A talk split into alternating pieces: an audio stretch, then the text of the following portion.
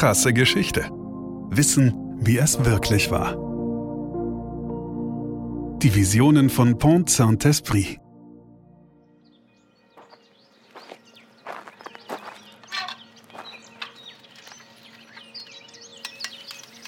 Leon ist in Gefahr, einer nie dagewesenen Bedrohung ausgesetzt. Eigentlich war er kurz zuvor wie jeden Morgen auf sein Fahrrad gestiegen, um seiner Arbeit nachzugehen, Briefe austragen. Léon Armunier ist Postbote in dem sonst so beschaulichen Dorf Pont Saint-Esprit. Malerisch am Ufer der Rhône in Südfrankreich gelegen, ist an diesem Tag nichts wie zuvor. Schon allein dieser Geruch Leons Sinne sagen ihm, dass hier etwas nicht stimmt. Denn auch die sonst so vertrauten Geräusche scheinen anderen zu weichen. Es kribbelt in seinem Magen. Er tritt irritiert in seine Pedale. Immer unheimlicher erscheint ihm die Situation ob seine Orientierungslosigkeit. Wo will er denn überhaupt hin? Und was will er eigentlich mit diesen ganzen Briefen? Er verliert jegliches Gefühl für Zeit und Raum. Stunden vergehen für ihn in Sekundenschnelle. Oder dehnen sich Sekunden auf Stundenlänge? Plötzlich ist ihm übel. Was um Himmels willen passiert hier? Hier in Pont Saint-Esprit, der Heilige Geistbrücke. Und dann verschlägt es Leon vollends die Sprache, als er den Blick auf seine Arme richtet, die er langsam von seinem Lenker hebt. Er schrumpft. Er schrumpft unaufhaltsam. Leon wird immer kleiner.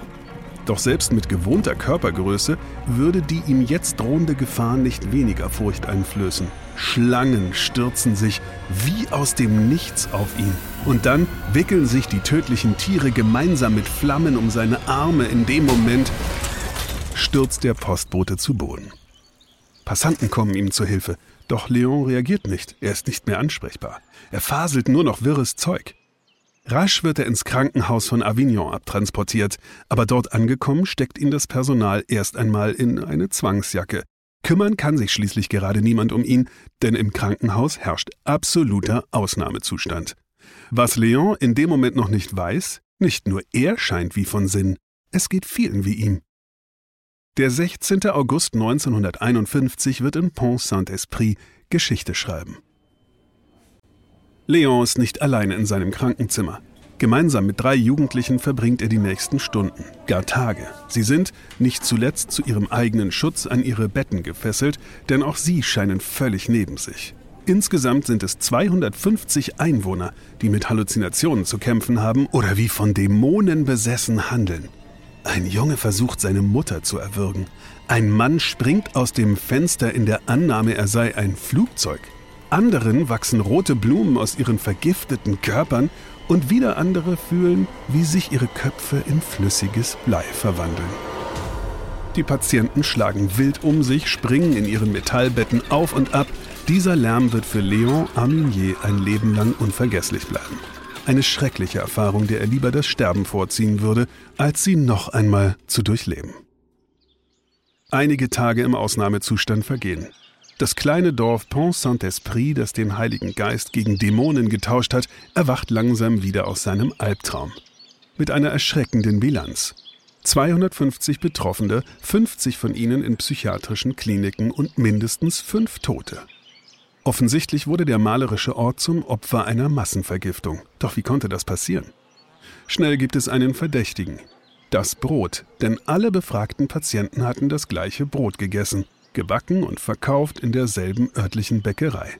Die Vergiftung, so die Theorie, wurde durch den Mutterkornpilz verursacht, der sich über das Mehl in den Teig geschlichen hatte. Der Pilz produziert Verbindungen, die das natürliche Vorbild des synthetischen LSD waren. 2009 dann der Paukenschlag.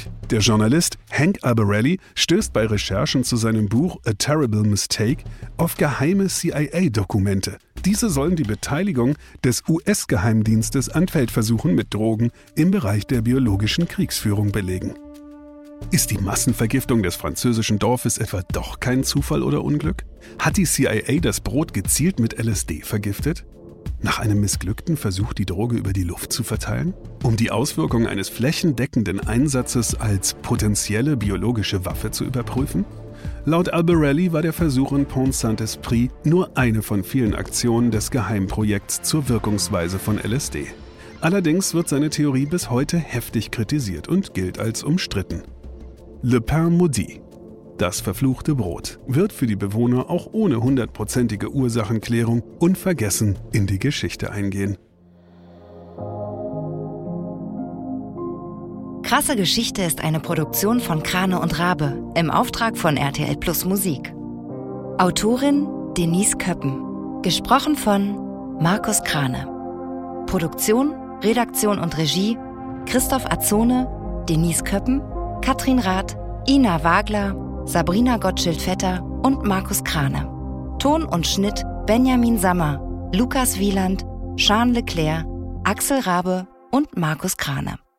Falls es euch gefallen hat und ihr keine weiteren Folgen verpassen wollt, freuen wir uns, wenn ihr diesen Podcast abonniert und weiterempfehlt. Danke fürs Zuhören. Bis zum nächsten Mal.